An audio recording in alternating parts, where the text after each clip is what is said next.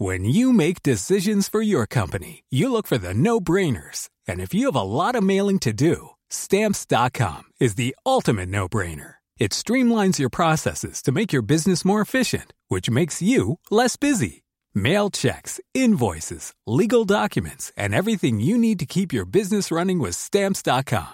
Seamlessly connect with every major marketplace and shopping cart. Schedule package pickups and see your cheapest and fastest shipping options from different carriers. With rates up to 89% off USPS and UPS rates. And with the Stamps.com mobile app, you can take care of mailing and shipping wherever you are. Make the same no-brainer decision as over 1 million other businesses with Stamps.com. Sign up with Code PROGRAM for a four-week trial, plus free postage and a free digital scale. No long-term commitments or contracts. That's Stamps.com.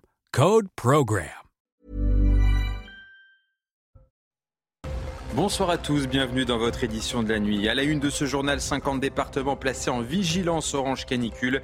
Ce lundi, les températures pourraient dépasser les 40 degrés dans plusieurs villes du sud du pays. Des municipalités ont pris des mesures pour apporter un peu de fraîcheur à leurs habitants. C'est le cas à Aubervilliers. Vous le verrez dans un instant.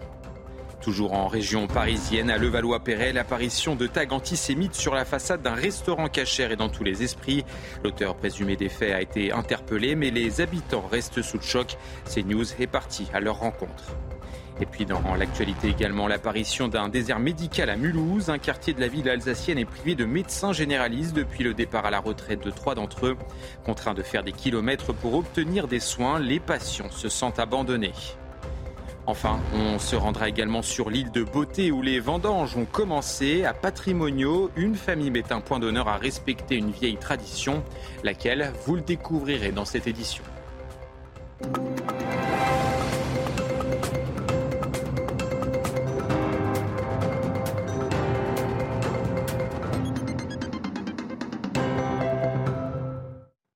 50 départements ont été placés en vigilance orange canicule ce lundi dans une grande moitié euh, sud du pays. La Charente-Maritime est venue s'ajouter à cette longue liste. Selon Météo France, des records de température risquent d'être battus, notamment dans la vallée du Rhône où le mercure pourrait atteindre les 42 degrés. Le pic caniculaire est attendu en milieu de semaine. Et c'est dans cette euh, atmosphère étouffante que de nombreux automobilistes prennent la route pour le retour des vacances. Certains choisissent de partir tôt le matin ou dans la nuit pour voyager au frais. D'autres s'engouffrent sur les routes en pleine journée, mais prennent leurs précautions. Écoutez. On s'arrête euh, toutes les deux heures, tranquillement. On fait des petites pauses, des petits jeux pour les enfants, pour un peu long on se rafraîchit. Euh, Jusque là ça va. Jusque là ça va, mais on sent que ça commence à monter là. On a prévu pas plein de bouteilles d'eau, et puis là on se fait un petit arrêt, euh, rafraîchissement euh, avant de repartir. Bah, la canicule, moi je suis bien enfin, équipé, j'ai l'air conditionné donc je ne peux pas me plaindre. On est parti à 5h30 du matin, enfin 5h, et du coup on, a fait maximum les, les fenêtres ouvertes et puis un petit coup de thé, mais ça ira. Et pour contrer cette canicule, les municipalités multiplient les initiatives. À Aubervilliers, en Seine-Saint-Denis, la mairie a transformé un ancien parking de 1200 mètres carrés en un parc forestier, une zone de verdure et de fraîcheur qui a conquis les habitants. Reportage de Raphaël Lazreg, Olivier Gangloff et Florian Doré. Le bitume fait place à la végétation dans ce jardin à Aubervilliers. La température peut baisser jusqu'à 3 degrés et jusqu'à 6,2 lors des pics de chaleur. La tierce forêt d'Aubervilliers tient toutes ses promesses. On a décidé en fait de transformer ce parking et d'offrir un espace de fraîcheur pour nos résidents, mais aussi pour les habitants du quartier. C'est beaucoup plus joli que ce, qui existait auparavant. Avant, c'était un parking un peu tristouné. Depuis qu'on a changé l'espace, euh, on n'a que des retours positifs. 72 arbres plantés et un système pour diriger l'eau de pluie directement vers les plantations. Un havre de paix que partagent les habitants. C'est assez tranquille ici, c'est calme, il y a des arbres, il y a des animaux. Donc euh, ouais, c'est assez cool. J'aimerais bien qu'il y ait plus de lieux comme ça, puisqu'en fait, euh, c'est des lieux où on peut s'asseoir, on peut se poser, on peut discuter avec des amis. Euh, donc franchement, s'il y a plus de lieux comme ça, ça serait, ça serait cool à Aubervilliers. C'est une bonne chose parce que, bah, par exemple, quand on a des, bah, des visiteurs qui ne veulent pas monter dans les chambres, on préfère rester là pour parler avec eux, profiter. Bah, après, on fait d'autres rencontres et tout. Mais vraiment, je trouve que c'est beaucoup mieux maintenant qu'avant. La transformation de cet espace a un prix, 300 000 euros pour ces 1200 mètres carrés d'emménagement. Distribution de bouteilles d'eau, message de vigilance et équipe de maintenance SNCF renforcée pour éviter des dysfonctionnements. Clément Beaune a détaillé ce dimanche à Marseille le dispositif canicule dans les gares, un dispositif qui s'appliquera dans les départements en vigilance orange. Les aires d'autoroute et les aéroports sont également mobilisés, a annoncé le ministre des Transports. Et puis tuer le vivant, quel manque de savoir, ou encore des messages anti-police. Un golfe de la Vienne a été euh, ce dimanche la cible de dégradation. Une quarantaine d'individus, dont certains masqués, ont également arraché la pelouse et détérioré le système d'irrigation. Un acte de vandalisme prémédité et inapproprié, selon le directeur du golfe. Écoutez. Depuis deux ans, on n'arrose absolument pas du tout les fairways, donc la partie la plus importante du golf n'est pas arrosée. On n'arrose que les greens et ça représente qu'un pour cent de la surface totale de notre parcours. Et on n'arrose que trois minutes dans la nuit. Donc en fait, je pense que c'est la mauvaise cible de s'attaquer au golf. Euh, je pense que là, ils sont vraiment mal renseignés. Et je pense que c'était prémédité puisque les gens avaient des, euh, des bombes pour euh, taguer en fait sur les greens. Et donc, je pense qu'ils avaient déjà prévu effectivement d'intervenir sur le golf pour donner un acte fort à leur, à leur déplacement et accusé d'être à l'origine de ces dégradations. Les organisateurs du euh, convoi de l'eau dont fait partie euh, les soulèvements de la terre ont nié toute implication. Euh, parti vendredi, les participants de cette manifestation itinérante qui vise à s'opposer aux méga-bassines étaient pourtant de passage à vélo à l'heure des faits. Et puis des bombes de peinture ont également été utilisées ce week-end à Levallois-Perret dans la nuit de vendredi à samedi. Des tags antisémites ont été inscrits sur la façade d'un restaurant cachère. L'auteur présumé a été interpellés, mais les habitants de la commune de région parisienne restent sous le choc. On voit ça avec euh, Raphaël Lazrec. Voleurs, juifs, des inscriptions qu'ont découvert les habitants de Levallois samedi matin devant la devanture de cette sandwicherie cachère. Un antisémitisme assumé. Il y a deux co-gérants, euh, un homme et une femme, qui euh, mènent tous les deux, enfin qui viennent d'ouvrir cette affaire à Levallois il y a euh, un petit peu plus d'un mois. Euh, ils sont évidemment extrêmement choqués, euh, d'aucuns le seraient, bien évidemment. ils s'inquiètent pour le devenir de leur commerce, ce qui est bien évidemment normal. Aujourd'hui, ils sont choqués. J'ai pu leur témoigner du, soutien qui était celui de la mairie. La police a ouvert une enquête à la découverte des inscriptions. Les habitants de Levallois se disent attristés. Bah, c'est triste encore aujourd'hui. Je ne fais pas partie de la communauté, mais c'est des gens qui viennent tout juste d'ouvrir leur commerce. C'est inadmissible de lire, euh, de lire des choses pareilles sur un mur, que ce soit à Levallois ou ailleurs. On croirait le retour euh, à une époque euh, en Allemagne dans les années 30. Le ministre de l'Intérieur Gérald Darmanin s'est dit profondément choqué par ces inscriptions antisémites insupportables et a salué la grande réactivité des policiers ayant permis l'interpellation de l'auteur présumé des faits, une interpellation effectuée grâce aux caméras de sécurité. À Mulhouse, trois médecins généralistes sont partis à la retraite dans l'un des quartiers de la ville alsacienne. Problème, aucun remplaçant n'a prévu de s'installer pour reprendre l'activité. Aujourd'hui, 5000 patients se retrouvent sans possibilité de soins et dans l'obligation de se rendre à l'hôpital. Reportage signé Mathilde Ibanez. Dans cette maison médicale de Mulhouse, l'heure est au déménagement. Les trois médecins généralistes qui exerçaient ici depuis 2018 sont partis à la retraite et aucun remplaçant n'a été trouvé. C'est un beau projet qui était euh, le fruit d'un travail en commun, mais a très vite été euh, dépassé par le travail parce qu'il y a eu des départs en retraite et nous, on n'a jamais réussi à trouver des, associés ou des collaborateurs pour venir euh, se mettre avec nous. Seuls des infirmières et des kinésithérapeutes ont continué d'exercer ici. Au total, une vingtaine de professionnels, mais cela ne suffit pas. Car désormais, en première ligne, les infirmières tentent de faire face. Pour l'instant, on tient. Mais euh, on commence à avoir des patients qui viennent sans ordonnance pour avoir des soins euh, infirmiers et qu'on est obligé de réorienter à l'hôpital. On n'a pas l'autorisation parce qu'on ne peut travailler que sur ordonnance médicale. Donc sans médecin, on ne peut rien faire. Pour les 5000 patients suivis par ces médecins généralistes, c'est un coup dur. Ça fait peur quand même, parce qu'on se dit, qu'est-ce qu'on va devenir s'il n'y a pas de médecin? Parce que moi, je suis encore, je me débrouille encore toute seule, mais il y a beaucoup de personnes qui sont alitées, qui ne peuvent plus qui ne peuvent plus rien faire. Avant de partir à la retraite, les trois médecins généralistes ont dû faire des prescriptions sur 12 mois pour les patients souffrant de pathologies chroniques, histoire d'assurer la continuité dans l'attente d'une solution. Des factures d'électricité à plus de 1000 euros. Des centaines de clients de la société Eni sont de plus en plus nombreux à manifester leur colère sur les réseaux sociaux. Beaucoup d'entre eux ne comprennent pas cette hausse significative des tarifs. De son côté, le fournisseur italien, lui, se justifie. Les détails avec Clotilde Payette. Ils avaient tous signé des contrats chez Eni au prix du marché pour réaliser des économies.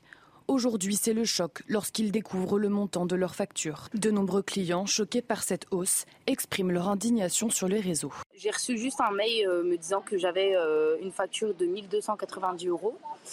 Du coup, euh, j'ai pas trop compris. Du coup, j'ai appelé tout de suite Eni en leur demandant des explications. Et en fait, tout simplement, ben, ils m'ont répondu qu'ils nous avaient prévenu de la hausse du kilowattheure. sauf que ben, j'ai regardé dans mes courriers, j'ai regardé dans mes mails, je n'ai rien reçu.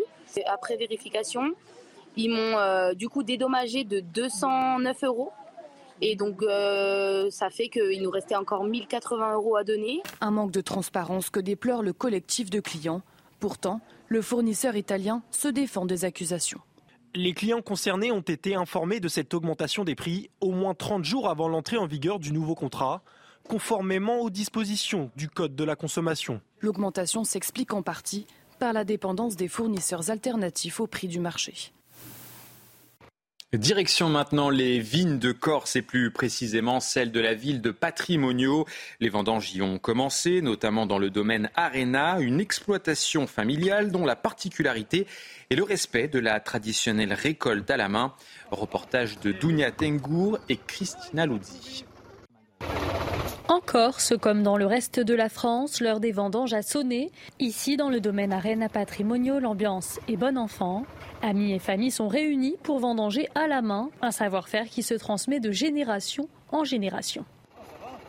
La famille Arène, c'est la tradition pour respecter le vin, pour respecter la vigne, le raisin. Ça permet d'avoir une qualité du produit euh, qui en fait sa renommée. On revient à l'essentiel, travail de la terre.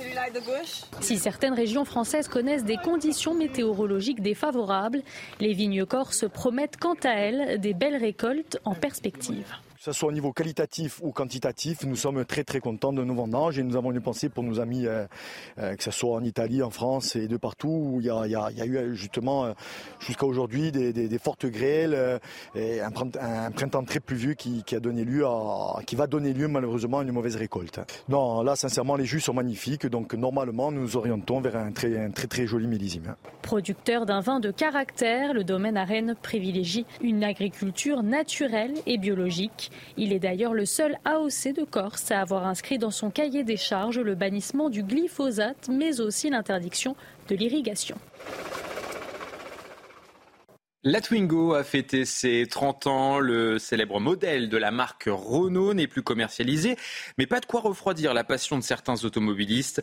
En Lorraine, des centaines d'entre eux, venus de France et d'Europe, se sont rassemblés ce week-end pour témoigner de leur passion ou partager leur création customisée. Reportage de Mathilde Ibanez. Une voiture qui, le temps d'une journée, se transforme en fusée. C'est possible ici en Lorraine, où les passionnés de la Twingo se réunissent pour fêter ses 30 ans, avec pour chacun un souvenir particulier. Maman a acheté une Twingo, elle est arrivée avec la première Twingo. Moi, je l'ai découverte dans le garage avec justement ces petits feux tout ronds, ce petit sourire. Je me suis dit, oh, ce véhicule a tellement une bonne bouille, je veux ça quand je serai grande. Voilà, c'est parti de là. J'ai eu une première Twingo que malheureusement j'ai pas gardée longtemps parce qu'elle n'était pas en très très bon état et elle a fini accidentée, mais pas par ma faute. et donc euh, j'en ai acheté une deuxième qui est celle-ci et que j'en suis vraiment tombée euh, red dingue amoureuse. Sur place, cette voiture compacte a été mise à l'honneur et customisée pour le plus grand bonheur des passionnés. C'est une auto qui m'a pris euh, presque un an pour la transformer.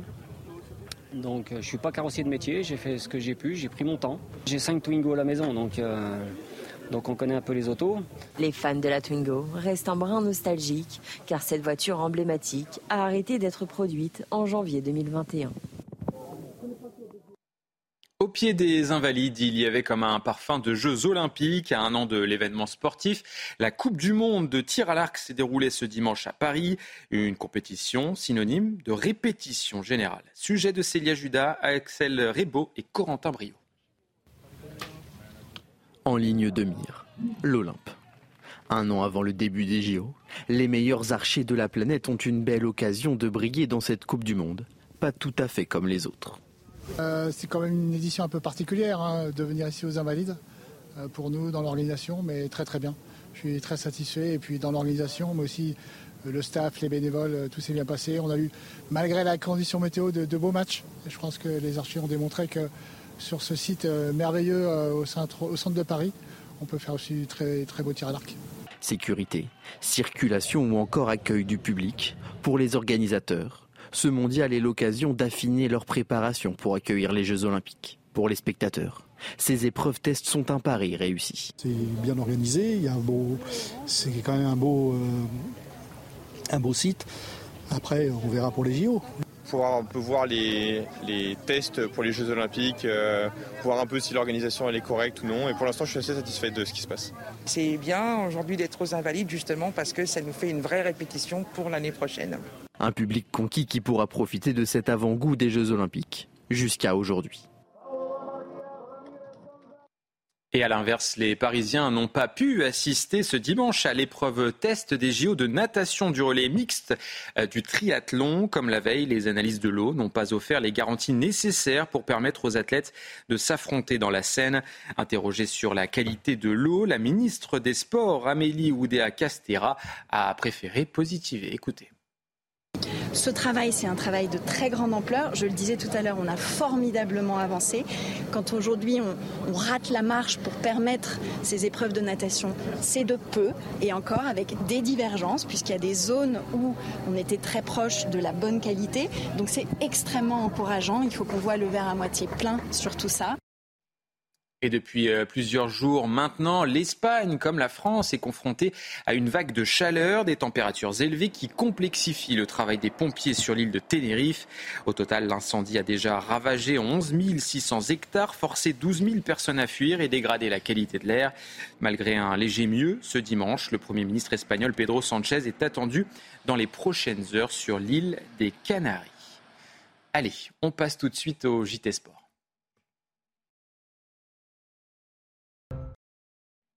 On débute ce journal des sports avec la victoire de l'Espagne qui a remporté à Sydney sa première Coupe du Monde face à l'Angleterre, championne d'Europe en titre.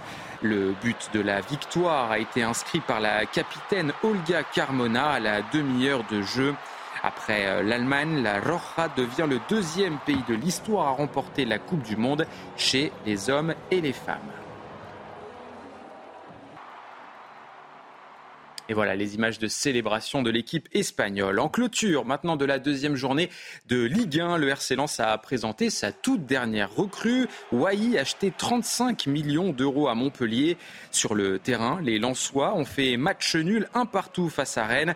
Machado a ouvert le score à la troisième minute avant que Bourigeau, le joueur rennais, égalise sur penalty. C'était en seconde période. Dans les autres rencontres de cette journée de Ligue 1, Monaco s'est imposé 3-0 face à Strasbourg. Lille a battu Nantes 2 0. Enfin, Nice a été tenu en échec à Lorient, un but partout. Et un petit mot maintenant du championnat anglais de football. Chelsea euh, s'est incliné 3 buts à 1 face à West Ham et ce malgré une supériorité numérique en seconde période. Euh, Naïef Aguerd, unique buteur de la rencontre, a été expulsé après un second carton jaune. Après des centaines de millions d'euros dépensés au mercato l'été, les Blues n'y arrivent toujours pas. Résumé de la rencontre avec Samuel Dubois. Avec Chelsea, on ne comprend pas toujours tout ces derniers temps. Six jours après son arrivée chez les Blues, Moises Caicedo démarre sur le banc à West Ham. Malo Gusto lui est préféré. Dissasi est titulaire. Côté Hammers, Areola, Zuma et Paqueta sont dans le 11 de départ. Mais c'est un autre ancien pensionnaire de Ligue 1 qui s'illustre le premier. Cette fois ça haut. C'est la conclusion que l'on attendait. Naya Faguerd qui a sauté plus haut. Mais Chelsea pousse fort et finit par voir ses efforts récompensés. Chukwuemeka égalise, mais après la mi-temps, les Hammers repassent devant contre le cours du jeu. Antonio qui s'est bien emmené face à Colwill. Michael Antonio Oh Michael Antonio qui fait rejaillir le fieu de son pied droit même en infériorité numérique, West Ham tient bon. L'entrée en jeu de la recrue la plus chère de l'histoire de la Première Ligue n'y changera rien. Pire, Caicedo provoque un penalty transformé par Lucas Paqueta dans les derniers instants. Chelsea s'incline 3-1 et ne compte qu'un point après deux journées. Rugby maintenant avec euh, la journée de top 14 et la victoire de Montpellier face à La Rochelle. Dominé dans le jeu en première période, le MHR s'est finalement imposé 26-14 grâce notamment à sa solidarité défensive. Résumé de la rencontre signé Maxime Lictevaux. Rochelet et Montpellierin tournés vers une nouvelle saison. Le MHR à la relance après un dernier exercice raté. La Rochelle veut effacer le mauvais souvenir d'une finale de top 14 perdue dans les dernières minutes. Début de match assez fermé, les Rochelais font preuve d'opportunisme. Arrière de Montpellier qui va essayer de remonter ce ballon. Il est plaqué par Noël. Ballon qui gicle. Récupéré d'une même par Leeds. Dylan Leeds, le sprint poursuivi par Carbonel. Il va y aller le Springbok. Dylan Leeds pour le premier essai de ce match au sprint. Et il va même faire l'effort d'aller le planter entre les perches. À 14 contre 14, après un carton jaune de chaque côté, les trois quarts montpelliérains combinent dans le côté fermé. Thomas Darmon est à la conclusion. 10 partout à la pause. Dès la reprise, Carcadze aplatit en force pour son premier essai avec le MHR. La Rochelle menait de 10 points mais toujours à l'affût. Le jeune boulanger, tout juste entré contre un dégagement montpelliérain. Louis Carbonel, à 100% de réussite au pied, prit finalement les maritimes d'un point de bonus défensif. Victoire 26-15 du MHR pour débuter sa saison. Enfin, pour terminer ce JT Sport, un petit mot de MotoGP. Francesco Bagnaia a totalement dominé le Grand Prix d'Autriche, impérial tout au long des 28 tours de piste. L'Italien maintient 62 points d'avance et caracole en tête du championnat. Côté français, malheureusement, c'est la déception. Fabio Quartararo a terminé 8e, Johan Zarco 13e. Voilà, c'est la fin de ce journal, mais surtout euh, ne bougez pas, on revient dans quelques instants pour une toute nouvelle édition.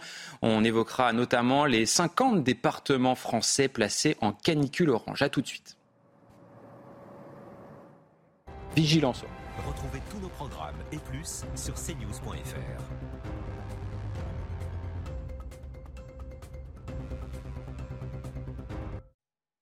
Bonsoir à tous, bienvenue dans votre édition de la nuit. À la une de ce journal, 50 départements placés en vigilance orange canicule.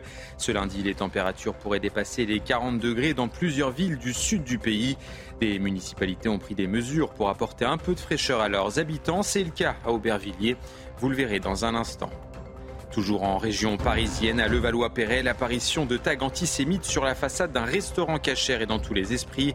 L'auteur présumé des faits a été interpellé, mais les habitants restent sous le choc. CNews est parti à leur rencontre.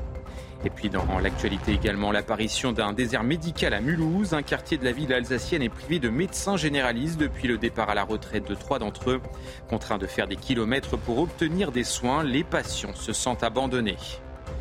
Enfin, on se rendra également sur l'île de Beauté où les vendanges ont commencé. À Patrimonio, une famille met un point d'honneur à respecter une vieille tradition, laquelle vous le découvrirez dans cette édition.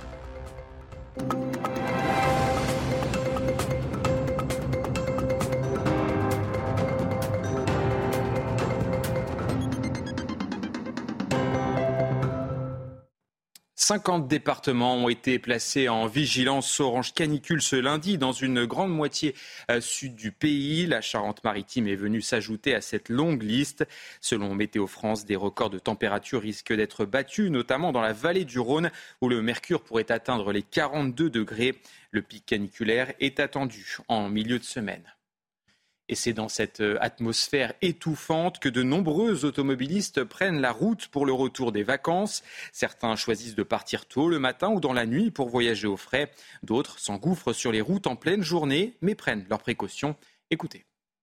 On s'arrête euh, toutes les deux heures, tranquillement. Puis on fait des petites pauses, des petits jeux pour les enfants, un peu long, on se rafraîchit. Jusque-là, ça va. Ouais. Jusque-là, ça va, mais on sent que ça commence à monter là. On a prévu plein de bouteilles d'eau, et puis là, on se fait un petit arrêt, euh, rafraîchissement euh, avant de repartir. Bah, la canicule, euh, moi je suis bien enfin, équipé, j'ai euh, l'air conditionné, donc je ne peux pas me plaindre. On est parti à 5h30 du matin, enfin 5h, et du coup, on, on a fait maximum les, les fenêtres ouvertes et puis un petit coup de thé, mais ça ira. Et pour contrer cette canicule, les municipalités multiplient les initiatives. À Aubervilliers, en Seine-Saint-Denis, la mairie a transformé un ancien parking de 1200 mètres carrés en un parc forestier, une zone de verdure et de fraîcheur qui a conquis les habitants. Reportage de Raphaël Lazreg, Olivier Gangloff et Florian Doré. Le bitume fait place à la végétation dans ce jardin à Aubervilliers. La température peut baisser jusqu'à 3 degrés et jusqu'à 6,2 lors des pics de chaleur.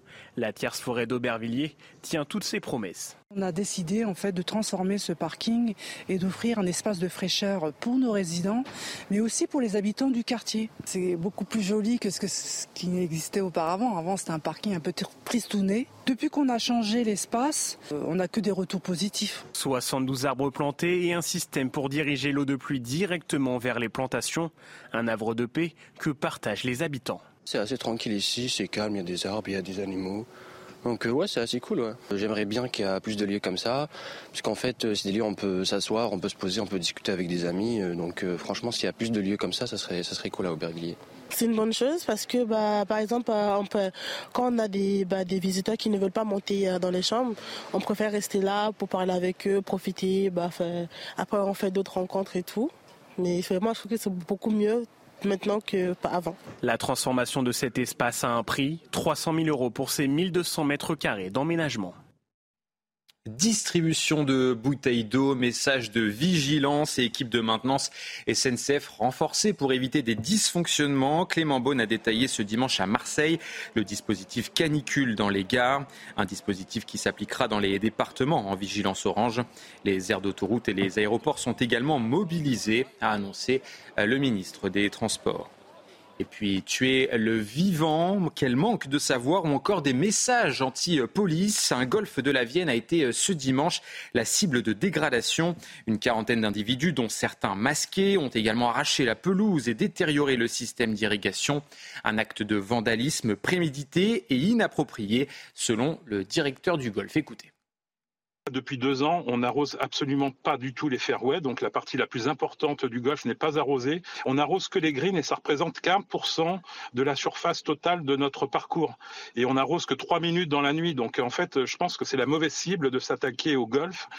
Euh, je pense que là, ils sont vraiment mal renseignés. Et je pense que c'était prémédité puisque les gens avaient des, euh, des bombes pour euh, taguer en fait sur les greens. Et donc, je pense qu'ils avaient déjà prévu effectivement d'intervenir sur le golf pour donner un acte fort à leur, à leur déplacement et accusé d'être à l'origine de ces dégradations. Les organisateurs du euh, convoi de l'eau dont fait partie euh, les soulèvements de la terre ont nié toute implication. Euh, parti vendredi, les participants de cette manifestation itinérante qui vise à s'opposer aux méga-bassines étaient pourtant de passage à vélo à l'heure des faits. Et puis des bombes de peinture ont également été utilisées ce week-end à Levallois-Perret dans la nuit de vendredi à samedi. Des tags antisémites ont été inscrits sur la façade d'un restaurant cachère. L'auteur présumé a été interpellés, mais les habitants de la commune de région parisienne restent sous le choc. On voit ça avec euh, Raphaël Lazreg. Voleurs, juifs, des inscriptions qu'ont découvert les habitants de Levallois samedi matin devant la devanture de cette sandwicherie cachère.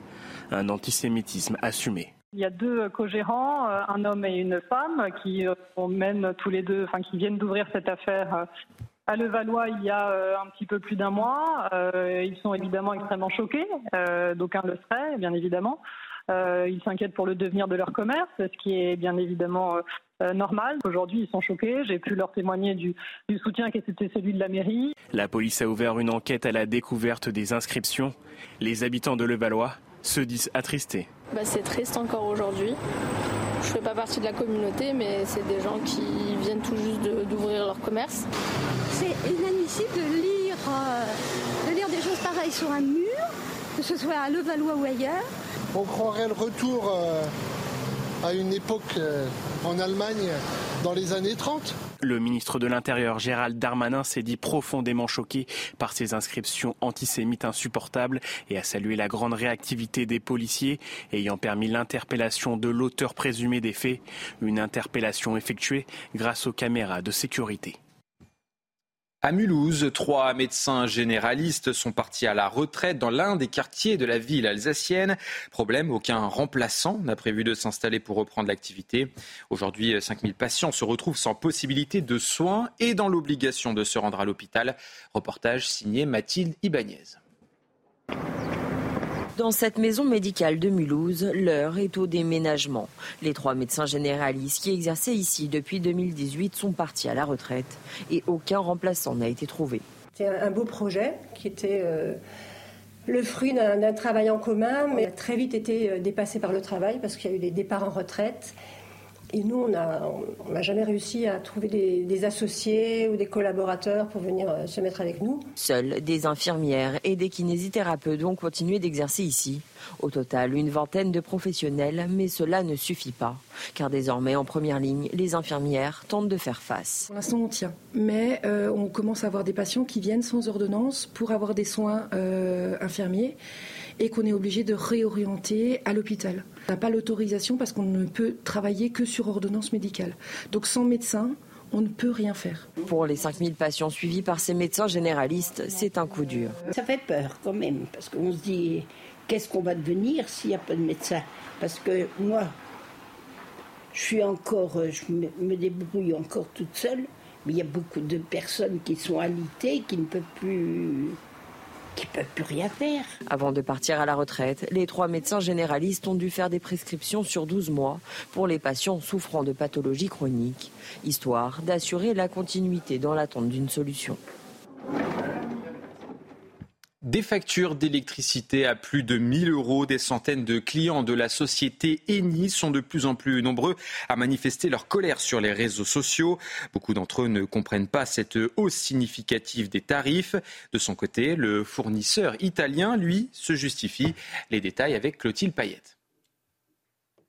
Ils avaient tous signé des contrats chez Eni au prix du marché pour réaliser des économies Aujourd'hui, c'est le choc lorsqu'ils découvrent le montant de leurs factures. De nombreux clients, choqués par cette hausse, expriment leur indignation sur les réseaux. J'ai reçu juste un mail euh, me disant que j'avais euh, une facture de 1290 euros. Du coup, euh, j'ai pas trop compris. Du coup, j'ai appelé tout de suite Eni en leur demandant des explications. Et en fait, tout simplement, ben, ils m'ont répondu qu'ils nous avaient prévenu de la hausse du kilowattheure. sauf que ben, j'ai regardé dans mes courriers, j'ai regardé dans mes mails, je n'ai rien reçu. Après vérification, ils m'ont euh, du coup dédommagé de 209 euros.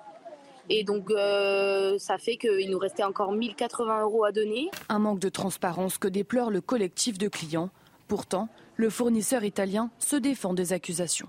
Les clients concernés ont été informés de cette augmentation des prix au moins 30 jours avant l'entrée en vigueur du nouveau contrat, conformément aux dispositions du Code de la consommation. L'augmentation s'explique en partie par la dépendance des fournisseurs alternatifs au prix du marché. Direction maintenant les vignes de Corse et plus précisément celles de la ville de Patrimonio. Les vendanges y ont commencé, notamment dans le domaine Arena, une exploitation familiale dont la particularité est le respect de la traditionnelle récolte à la main. Reportage de Dounia Tengour et Christina Luzzi. En Corse, comme dans le reste de la France, l'heure des vendanges a sonné. Ici, dans le domaine Arena Patrimonio, l'ambiance est bonne enfant. Amis et familles sont réunis pour vendanger à la main, un savoir-faire qui se transmet de génération en génération. La famille Arène, c'est la tradition pour respecter le vin, pour respecter la vigne, le raisin. Ça permet d'avoir une qualité du produit euh, qui en fait sa renommée. On revient à l'essentiel, travail de la terre. Si certaines régions françaises connaissent des conditions météorologiques défavorables, les vignes corses promettent quant à elles des belles récoltes en perspective que ce soit au niveau qualitatif ou quantitatif, nous sommes très très contents de nos vendanges et nous avons une pensée pour nos amis, euh, euh, que ce soit en Italie, en France et de partout où il y a, eu justement euh, jusqu'à aujourd'hui des, fortes grêles et un, printemps très pluvieux qui, a donné lieu à, qui va donner lieu malheureusement à une mauvaise récolte. Non, là sincèrement les jus sont magnifiques, donc normalement nous nous orientons vers un très un très, très joli millésime. Producteur d'un vin de caractère, le domaine à Rennes privilégie une agriculture naturelle et biologique. Il est d'ailleurs le seul AOC de Corse à avoir inscrit dans son cahier des charges le bannissement du glyphosate, mais aussi l'interdiction de l'irrigation. La Twingo a fêté ses 30 ans. Le célèbre modèle de la marque Renault n'est plus commercialisé, mais pas de quoi refroidir la passion de certains automobilistes. En Lorraine, des centaines d'entre eux, venus de France et d'Europe, se sont rassemblés ce week-end pour témoigner de leur passion ou partager leur création customisée. Reportage de Mathilde Ibanez. Une voiture qui, le temps d'une journée, se transforme en fusée. C'est possible ici en Lorraine, où les passionnés de la Twingo se réunissent pour fêter ses 30 ans, avec pour chacun un souvenir particulier. Maman a acheté une Twingo, elle est arrivée avec la première Twingo. Moi, je l'ai découverte dans le garage avec justement ces petits feux tout ronds, ce petit sourire. Je me suis oh, ce véhicule a tellement une bonne bouille, je veux ça quand je serai grande. Voilà, c'est parti de là. J'ai eu une première Twingo que malheureusement j'ai pas gardée longtemps parce qu'elle n'était pas en très très bon état et elle a fini accidentée, mais pas par ma faute. et donc, euh, j'en ai acheté une deuxième qui est celle-ci et que j'en suis vraiment tombée euh, red dingue amoureuse. Sur place, cette voiture compacte a été mise à l'honneur et customisée pour le plus grand bonheur des passionnés. C'est une auto qui m'a pris euh, presque un an pour la transformer. Donc je ne suis pas carrossier de métier, j'ai fait ce que j'ai pu, j'ai pris mon temps. J'ai cinq Twingo à la maison, donc donc on connaît un peu les autos. Les fans de la Twingo restent un brin nostalgique car cette voiture emblématique a arrêté d'être produite en janvier 2021. Au pied des Invalides, il y avait comme un parfum de Jeux olympiques à un an de l'événement sportif. La Coupe du Monde de tir à l'arc s'est déroulée ce dimanche à Paris. Une compétition synonyme de répétition générale. Sujet de Célia Judas, Axel Rebaud et Corentin Brio en ligne de mire, l'Olympe. Un an avant le début des JO, les meilleurs archers de la planète ont une belle occasion de briller dans cette Coupe du Monde, pas tout à fait comme les autres. Euh, c'est quand même une édition un peu particulière hein, de venir ici aux Invalides, euh, pour nous dans l'organisation, mais très très bien. Je suis très satisfait et puis dans l'organisation, mais aussi euh, le staff, les bénévoles, tout s'est bien passé. On a eu, malgré la condition météo, de, beaux matchs. Je pense que les archers ont démontré que sur ce site merveilleux au centre, au centre de Paris. On peut faire aussi très, très beaux tirs à l'arc. Sécurité, circulation ou encore accueil du public. Pour les organisateurs, ce mondial est l'occasion d'affiner leur préparation pour accueillir les Jeux Olympiques. Pour les spectateurs, ces épreuves tests sont un pari réussi. C'est bien organisé, il y a un beau, c'est quand même un beau, euh, un beau site. Après, on verra pour les JO pouvoir un peu voir les, tests pour les Jeux Olympiques, euh, voir un peu si l'organisation elle est correcte ou non. Et pour l'instant, je suis assez satisfait de ce qui se passe. C'est bien aujourd'hui d'être aux Invalides justement parce que ça nous fait une vraie répétition pour l'année prochaine. Un public conquis qui pourra profiter de cet avant-goût des Jeux Olympiques jusqu'à aujourd'hui. Et à l'inverse, les Parisiens n'ont pas pu assister ce dimanche à l'épreuve test des JO de natation du relais mixte euh, du triathlon. Comme la veille, les analyses de l'eau n'ont pas offert les garanties nécessaires pour permettre aux athlètes de s'affronter dans la Seine. Interrogée sur la qualité de l'eau, la ministre des Sports, Amélie Oudéa-Castera, a préféré positiver. Écoutez.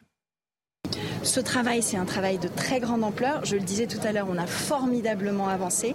Quand aujourd'hui on, rate la marche pour permettre ces épreuves de natation, c'est de peu et encore avec des divergences puisqu'il y a des zones où on était très proche de la bonne qualité. Donc c'est extrêmement encourageant. Il faut qu'on voit le verre à moitié plein sur tout ça. Et depuis euh, plusieurs jours maintenant, l'Espagne, comme la France, est confrontée à une vague de chaleur, des températures élevées qui complexifient le travail des pompiers sur l'île de Tenerife. Au total, l'incendie a déjà ravagé 11 600 hectares, forcé 12 000 personnes à fuir et dégradé la qualité de l'air. Malgré un léger mieux, ce dimanche, le Premier ministre espagnol Pedro Sanchez est attendu dans les prochaines heures sur l'île des Canaries. Allez, on passe tout de suite au JT Sport.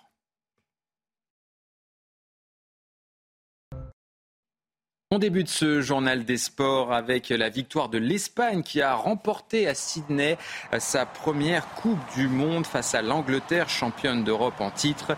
Le but de la victoire a été inscrit par la capitaine Olga Carmona à la demi-heure de jeu. Après l'Allemagne, la Roja devient le deuxième pays de l'histoire à remporter la Coupe du Monde chez les hommes et les femmes.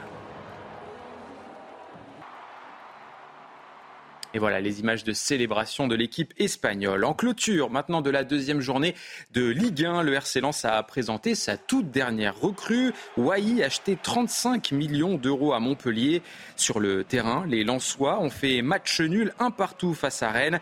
Machado a ouvert le score à la troisième minute avant que Bourigeau, le joueur rennais, égalise sur penalty. C'était en seconde période. Dans les autres rencontres de cette journée de Ligue 1, Monaco s'est imposé 3-0 face à Strasbourg.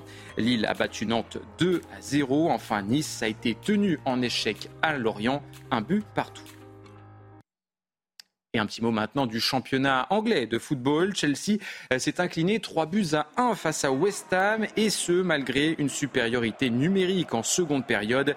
Euh, Naïef Aguerd, unique buteur de la rencontre, a été expulsé après un second carton jaune. Après des centaines de millions d'euros dépensés au mercato l'été, les Blues n'y arrivent toujours pas. Résumé de la rencontre avec Samuel Dubois. Avec Chelsea, on ne comprend pas toujours tout ces derniers temps. Six jours après son arrivée chez les Blues, Moises Caicedo démarre sur le banc à West Ham. Malo Gusto lui est préféré, Dissasi est titulaire. Côté Hammers, Areola, Zuma et Paqueta sont dans le 11 de départ. Mais c'est un autre ancien pensionnaire de Ligue 1 qui s'illustre le premier. Cette fois ça haut, et c'est la conclusion que l'on attendait. Naya qui a sauté plus haut. Mais Chelsea pousse fort et finit par voir ses efforts récompensés. Chukwuemeka égalise, mais après la mi-temps, les Hammers repassent devant contre le cours du jeu. Antonio qui s'est bien emmené face à Colwill. Michael Antonio Oh, Michael Antonio qui fait rejaillir le feu de son pied droit même en infériorité numérique, West Ham tient bon. L'entrée en jeu de la recrue la plus chère de l'histoire de la Première Ligue n'y changera rien. Pire, Caicedo provoque un penalty transformé par Lucas Paqueta dans les derniers instants. Chelsea s'incline 3-1 et ne compte qu'un point après deux journées. Rugby maintenant avec euh, la journée de top 14 et la victoire de Montpellier face à La Rochelle. Dominé dans le jeu en première période, le MHR s'est finalement imposé 26-14 grâce notamment à sa solidarité défensive. Résumé de la rencontre signé Maxime Lictevaux. Rochelet et Montpellierin tournés vers une nouvelle saison. Le MHR à la relance après un dernier exercice raté. La Rochelle veut effacer le mauvais souvenir d'une finale de top 14 perdue dans les dernières minutes. Début de match assez fermé, les Rochelais font preuve d'opportunisme. Arrière de Montpellier qui va essayer de remonter ce ballon. Il est plaqué par Noël. Ballon qui gicle. Récupéré d'une même par Leeds. Dylan le sprint poursuivi par Carbonel. Il va y aller le Springbok. Dylan Leeds pour le premier essai de ce match au sprint. Et il va même faire l'effort d'aller le planter entre les perches. À 14 contre 14, après un carton jaune de chaque côté, les trois quarts montpelliérains combinent dans le côté fermé. Thomas Darmon est à la conclusion. 10 partout à la pause. Dès la reprise, Carcadze aplatit en force pour son premier essai avec le MHR. La Rochelle menait de 10 points mais toujours à l'affût. Le jeune boulanger, tout juste entré contre un dégagement montpelliérain. Louis Carbonel, à 100% de réussite au pied, prit finalement les maritimes d'un point de bonus défensif. Victoire 26-15 du MHR pour débuter sa saison. Enfin, pour terminer ce JT Sport, un petit mot de MotoGP. Francesco Bagnaia a totalement dominé le Grand Prix d'Autriche, impérial tout au long des 28 tours de piste. L'Italien maintient 62 points d'avance et caracole en tête du championnat. Côté français, malheureusement, c'est la déception. Fabio Quartararo a terminé 8e, Johan Zarco 13e. Voilà, c'est la fin de ce journal, mais surtout, ne bougez pas, on revient dans quelques instants pour une toute nouvelle édition. On évoquera notamment les 50 départements français placés en canicule orange. A tout de suite.